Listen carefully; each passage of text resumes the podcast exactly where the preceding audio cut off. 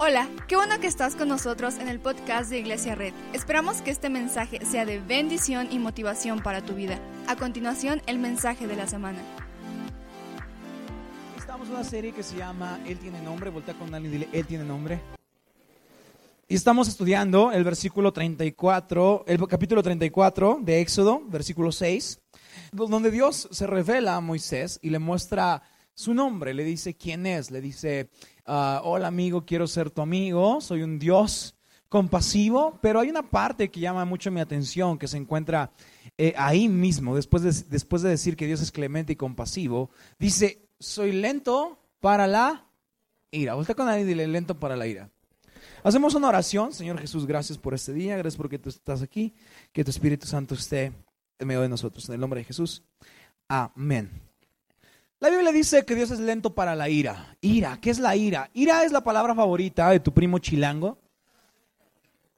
Cada que llega a tu casa dice, ira primo, ira tío, ira tía, me compré esto saliendo del metro, ¿no? Y tú dices, ah". La palabra ira es aquello que se despierta en todos los padres cuando le están enseñando a sus hijos a manejar. La cuarta, sí, no, y ah, Pobre chamaco, como esas cabecitas así móviles. Perdón, papá. Que mete la reversa, otro sape. La palabra ira es algo que se despierta en las madres cuando les pierdes un topper. Más si es de catálogo, amigo, esas cosas son sagradas.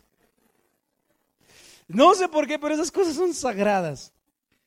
Todos hemos experimentado la ira, todos sabemos qué es la ira. Todos sabemos, hemos tratado con gente de mecha corta que explota en cualquier momento, empieza a inflar su nariz. ¿Alguien ha visto a alguien así? A tu papá cuando le dijiste algo. Empieza, empezamos a inflar nuestra nariz y nos vamos en contra de nuestro enemigo. Hemos entendido que la ira es algo que tenemos los seres humanos, o el enojo es algo que tenemos los seres humanos. Pero cuando vemos este versículo, leemos que Dios es lento para la ira. Lo cual significa que Dios tiene ira. Dios se puede enojar. La respuesta es sí. Pero Dios se puede enojar y vive ira y siente ira, pero lo que dice la palabra es que Él es lento para mostrar la ira. ¿Cuántos son lentos para mostrar su ira? Creo que nadie, ¿verdad?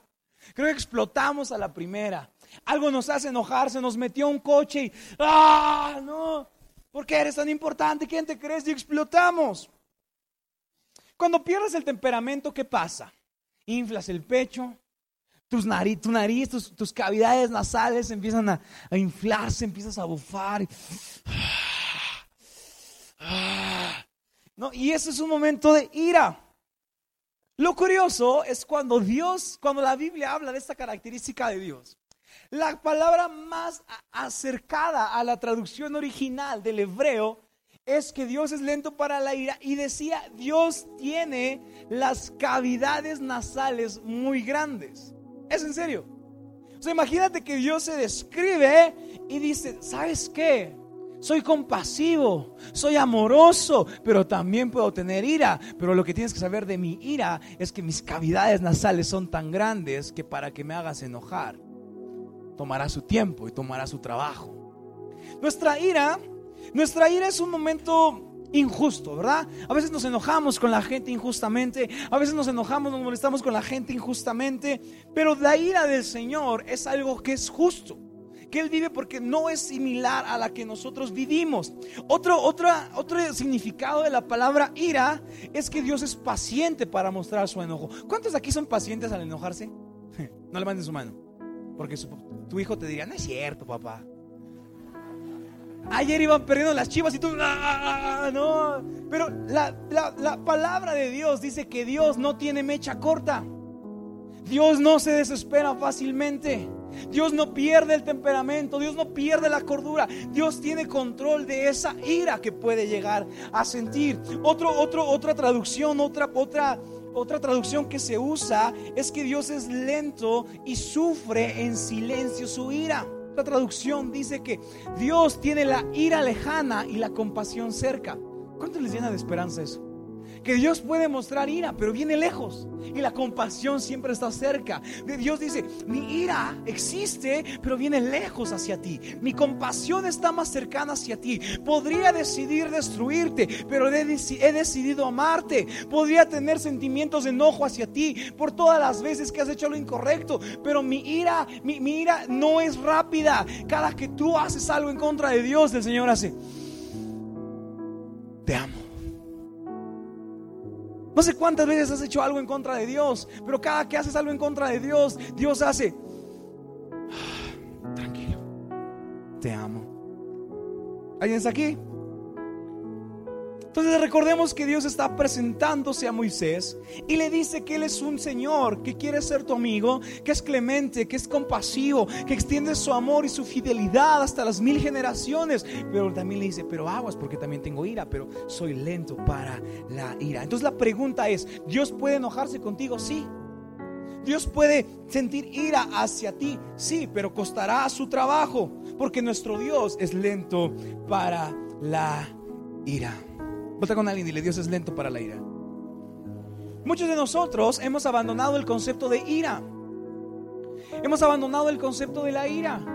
Porque lo hemos metido en una caja, porque preferimos creer en un Dios que va a traernos riqueza. ¿Sabes cuántas veces habla de que Dios va a ser como tu influencer? Ni una. ¿Sabes cuántas veces habla de la ira de Dios en la Biblia? ¿Quieres saber? 600 veces. En la Biblia se habla de la ira del Señor alrededor de 600 veces. Entonces, ¿Dios se enoja? Sí, y se enoja mucho. Y yo no quisiera estar frente a un Dios que está enojado con nosotros. Cuando leemos los versículos acerca de la ira del Señor, decimos, no, eso no es cierto, Dios ya no se enoja. No, cuando leemos los versículos acerca de la ira de Dios, decimos, no, eso ya no es cierto, ¿no? Tus amigos te preguntan, oye, Dios en el Antiguo Testamento mató mucha gente y tú, ah, sí, es que se le pasó la mano. Ya no es así. No, la realidad es que Dios actualmente sí siente ira. Porque así como muestra su amor, también existe su ira. Así como, ¿a cuánto les, a cuánto les cuesta creer en un Dios que tiene ira? A mí me cuesta creer. No me dijeron que Dios es todo amor. No me dijeron que Dios nunca se va a enojar conmigo. No me dijeron que pase lo que pase, Dios no me va a rechazar. Sí y no. Sí y no. La verdad es que a veces nos cuesta creer en la ira. Pero a veces creemos en el amor, pero no creemos en la ira. Pero la ira es una muestra del amor de Dios. ¿Cómo, cómo ves a tu amigo cuando era tu amigo y ahora se sienta con otro grupo? Sacas la lengua, ¿no? Imagínate que Dios extendiendo su amor y su fidelidad hacia el pueblo de Israel, lo que recibió fue infidelidad. ¿No te provocaría ira eso? ¿No te provocaría enojo? Claramente es lo mismo que Dios siente. Hay un versículo que dice, el Señor examina a justos y a malvados y aborrece a los que aman la violencia. Aborrece, una traducción de la palabra aborrecer es odia compasión. Dios odia compasión ¿Dios siente odio hacia la gente? Sí. A los que aman la violencia, sí. A los que aman el pecado, Dios sí los aborrece. A los que conociendo la verdad han decidido caminar en contra de Dios. Dios dice, ah, no hagas eso, hijo. No, no, no, no, no lo hagas. Vuelve aquí. Y ve que haces algo que va en contra de Dios y Dios respira y hace, no lo hagas. No, ames la violencia. No ames lo que este mundo ama. No dejes que mi ira se ponga sobre ti. Ah, espera, entonces Dios es amor, sí, sí, sí, pero también existe la ira en Dios. Ah, entonces me dirás, no, entonces yo no quiero venir aquí. Yo no quiero creer en un Dios de ira. Pues sí, porque para creer en sus promesas también debemos entender que, que Dios puede sentir ira cuando incumplimos sus mandamientos, cuando amamos lo que el Señor dijo que debemos aborrecer. Dios se enoja cuando nos postramos a un Dios que no tenemos que postrarnos. Entonces debemos entender algo. Dios siente ira, sí, Pero amigo, no todas son malas noticias, porque aunque Dios siente ira, Dios es lento para mostrar esa ira. ¿Cuántas veces has intentado hacer enojar a Dios, inconsciente o conscientemente? ¿Cuántas veces has hecho algo en contra de Él? ¿Y Dios está enojado contigo? Espero que no. Espero que aún estés en el proceso en el que Dios respira y dice, cuenta hasta 10. Ok, te amo. Espero que hoy aún estés en el momento en el que puedes llegar a un punto en el que Dios puede extenderte gracia en lugar de ira. Hay cuatro momentos de la ira de Dios. La primera es la ira presente, cuando Dios juzga el mal en el momento. Cuando pone un pie sobre el lugar de la maldad y detiene todo. Otra ira es la ira futura, que es el día del juicio final. Mi amado, mi amigo, mi compadre, mi primo que estás acá, habrá un momento en el que todos seremos juzgados, porque lo dice la palabra del Señor. Y en ese momento en que todos seamos juzgados, el día del juicio final llegará. Y la Biblia dice que el que se encuentre reprobado delante de Dios será arrojado a un lago de sufrimiento. Uy, ¿eso existe todavía en el 2020, en el 2019? Pues lo dice la Biblia. Ira activa, hay otro tipo de ira de Dios. La ira activa es cuando Dios juzga en el momento preciso. Pecas e inmediatamente estás juzgado. Pero quizá la, la ira más difícil que podemos experimentar es la ira pasiva. La ira pasiva del Señor es cuando literalmente Dios no, hace, no actúa nada y es la forma en la que a veces lidia con el pecado. A veces la forma en cómo Dios lidia con el pecado es no haciendo nada. A veces la forma en cómo Dios lidia con la maldad es no haciendo nada. La peor ira que podemos experimentar es pensar que no hay nada malo en nosotros. La peor ira que podemos vivir es cuando decimos, no, no hay nada malo en mí. No, mamá, no te preocupes, cuando quiera lo dejo el vicio. Cuando quiera llego a la iglesia porque la Biblia dice que a esas personas que creen que no necesitan de Dios a veces son entregadas a mentes reprobadas para que su pecado crezca. La peor ira que podamos experimentar es decir, yo no tengo que cambiar. Tienes que cambiar tú, yo no. Hola, ¿hay alguien aquí? La peor ira que podemos experimentar es cuando decimos, no, fue tu culpa el pleito, no mía. Es la peor ira que podemos experimentar porque cuando Dios nos dice esa, nos da con esa ira pasiva, creo que de las peores frases que podemos escuchar de un padre es decir, estás solo por tu cuenta. No sé cuántos les han dicho esta frase como estás por tu cuenta.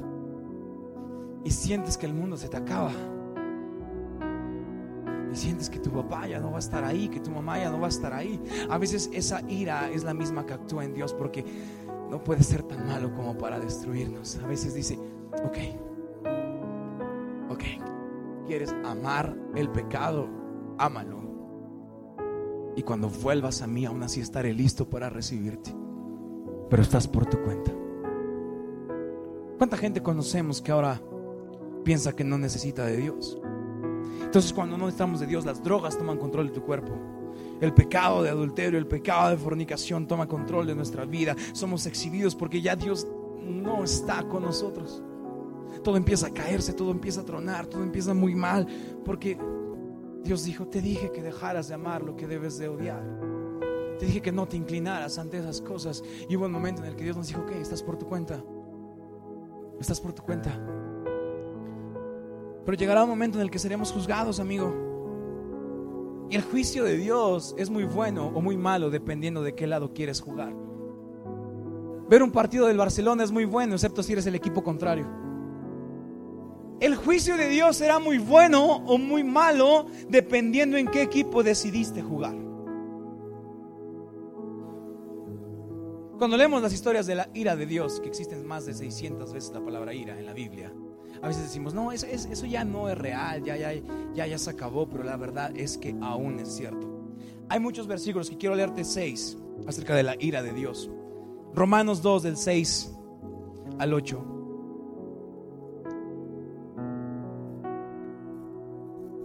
Porque Dios pagará a cada uno según lo que merezcan sus obras. Él dará vida eterna a los que perseverando en las buenas obras buscan gloria, honor e inmortalidad. Pero los que por egoísmo rechazan la verdad, ¿alguien está leyendo esto conmigo? Dice, pero los que por egoísmo rechazan la verdad, ¿para qué? Para aferrarse a la maldad, recibirán el gran castigo de Dios. Dios puede enojarse, sí, pero no con todos, solo con los que abrazan la maldad. Los que aún sabiendo lo que era bueno y lo que era malo decidieron abrazar la maldad.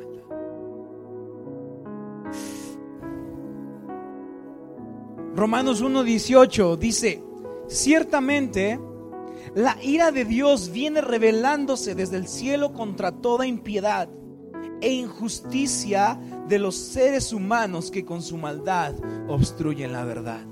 La ira de Dios es presente y es, es probable que haya empezado. Los gobernantes serán juzgados por todas las veces que pudieron hacer algo bueno y obstruyeron la bondad. Y así como ellos serán juzgados por todas las veces que pudieron hacer algo bueno e hicieron lo malo, eh, lo malo, también nosotros seremos juzgados por todas las veces que sabiendo hacer lo bueno no lo hicimos, hicimos lo malo. No obstruyas la verdad con tu maldad. Romanos 2.5 dice, pero por tu obstinación y por tu corazón empedernido, sigues acumulando castigo contra ti mismo para el día de la ira, cuando Dios revelará su justo juicio. La ira de Dios viene en un futuro y a veces con nuestras decisiones vamos acumulando su ira en nuestras cabezas. Romanos 1:23 dice, a pesar de haber conocido a Dios, no lo glorificaron como a Dios ni le dieron gracias. ¿Cuántas veces Dios ha hecho algo por nosotros y no le hemos dado gracias? Sino que se extraviaron en sus inútiles razonamientos. ¿Cuántas veces decimos razonamientos que parecen muy fuertes, pero la verdad delante de Dios es a veces es inútil nuestro razonamiento delante del Señor. Dice, y se, se les oscureció su insensato corazón. Aunque afirmaban ser sabios, se volvieron necios y cambiaron la gloria del Dios inmortal por imágenes que eran réplicas del hombre mortal. ¿Cuántas veces, por querer nuestra gloria antes que la gloria de Dios, hemos acumulado ira para nuestras vidas? ¿Cuántos líderes y cuántos pastores hay o habemos que estamos buscando nuestra gloria sin antes buscar la gloria del Señor? También viene ira.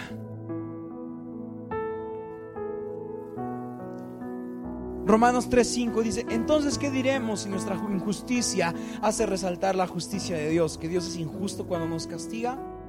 La, ira de Dios es justa. A veces nuestra ira no es, no es justa. A veces nos enojamos sin razón. A veces nos queremos vengar de gente que no tiene la culpa. Pero la ira del Señor no dejará a nadie sin castigo. No sé cuántos les dan escalofríos con este versículo.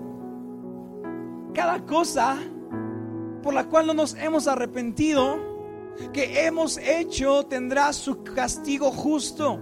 Y podemos decirle a nuestra familia, no, no lo hice. Podemos engañarle a nuestros amigos, ella es la culpable o él es el culpable. Pero delante del juicio de Dios, cada uno recibiremos lo que bien nos toca. Eso significa dos cosas. Que aunque haya cosas que crees que no hiciste, que pusiste razonamientos para, para, para ocultar tu pecado, delante del Señor dirá, oh, oh, no, ahí sigue. Y también significa que cada lágrima que has derramado por, el, porque alguien te lastimó, también tendrá el castigo a esa persona que te lo, que te lo provocó. Romanos 12, 19 dice, no busquemos vengarnos, amados míos, mejor dejemos que actúe la ira de Dios, porque está escrito, mía es la venganza, yo pagaré, dice el Señor. A veces la ira se despierta en nosotros porque queremos en sentido de venganza, ¿verdad? ¿Cuántas veces hemos visto a alguien, hemos querido hacerle algo, porque hizo algo. Pero la ira del Señor tiene su propia venganza. No cobres venganza. Entonces, es muy triste este mensaje. Todos ya estamos con cara de... Oh". Pero la esperanza es que sí, la ira de Dios existe, pero que Él es lento para mostrarla. Él es lento para mostrarla. Quizá hoy todos vivimos en un periodo de gracia donde Dios ha extendido misericordia en lugar de castigo. Donde Dios ha extendido amor en lugar del castigo justo. A veces entendemos a Jesús como el relacionista público de Dios. O sea, como que vino a la tierra y dijo, hey amigos, hijo de Dios aquí. Eh, mi papá, sí, este, se enojaba mucho, eh, ya no, ahora amor y paz, haz todo, mi, papi ya te perdonó, no va a pasar nada malo. A veces entendemos a Jesús así, ¿no? Como, oye Jesús, pero lo que dijo tu papá, ah, ah, tómalo como quieras no vendrá nada. La verdad es que Jesús fue el maestro que más predicó el arrepentimiento y el juicio de Dios. No fue un discurso muy bonito, no fue un discurso de puro amor y tolerancia. No tuvo indiferencia por nosotros, nos dijo, ven como eres, pero no para que te quedes como estás. Y vino Jesús a esta tierra porque con todos los errores que hemos cometido, merecemos un castigo.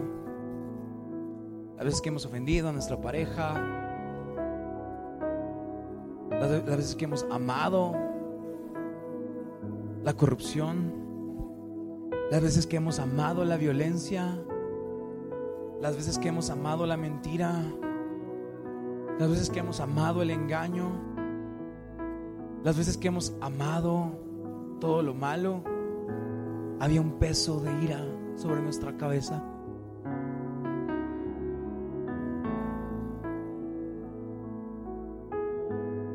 Y así como Moisés un día le dijo a Dios, no castigues a tu pueblo, extiéndeles misericordia. Jesús le dijo al Padre, y si, y si yo tomo el lugar, Y si y si creen y si, si creen en mí no les extiendes ira, les extiendes amor. Y el versículo que ya es un cliché porque de tal manera amó Dios al mundo que envió a su hijo unigénito para que todo aquel que en él cree no se pierda, más tenga vida eterna.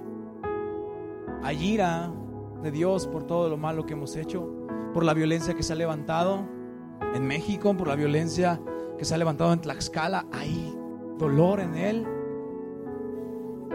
Pero hoy todo aquel que cree en el, en el, en el Hijo puede experimentar gracia en lugar de ira. Libertad en lugar de opresión. Esperanza en lugar de ver mares cerrados. Todo el que cree en el Hijo puede vivir en la gracia y no recibiendo lo que nos merecemos. Y quizá puedes decir, no, yo no merezco nada. Ah, ok. Pero delante de Dios, ¿quién podría presumir inocencia? Delante de Dios, ¿quién podría decir, no, Dios, yo no tengo nada? ¿Y sabes qué es lo magnífico? Que la ira no es una característica del carácter de Dios. El carácter de Dios es un Dios de amor. Y la ira se presenta como ausencia del amor de Dios. ¿Alguien está aquí? La ira no es característica de Dios. La ira no es parte de su carácter. Porque Él es compasivo. Él es amoroso. Pero la ira es como cuando hay oscuridad. Pero porque no hay luz. Y la oscuridad desaparece cuando la luz entra. Así es la ira. La ira de Dios no es una característica de Él. El carácter es amor. Y la ira viene como consecuencia de la ausencia de creer en su amor. La ira Dios nos las muestra porque nos ama y porque no quiere que estemos extraviados. ¿Sabes? Hoy quizá hay cosas que has amado. Quizás hay cosas que has hecho. Quizá hay errores que has cometido. Pero hoy por medio de Jesús podemos encontrar gracia. No sé, no sé cuántas veces has, hecho cosas en contra de Dios o has sido en contra de Él. No sé si tienes un hijo o una pareja que hace cosas contrarias a lo que Dios ha dicho, está amando cosas que tiene que odiar. ¿Por qué no hoy nos ponemos en este momento? ¿Por qué no te pones de pie? Muchas gracias por acompañarnos. Subimos contenido semanalmente, así que suscríbete y síguenos en redes sociales. Te dejamos los links en la descripción.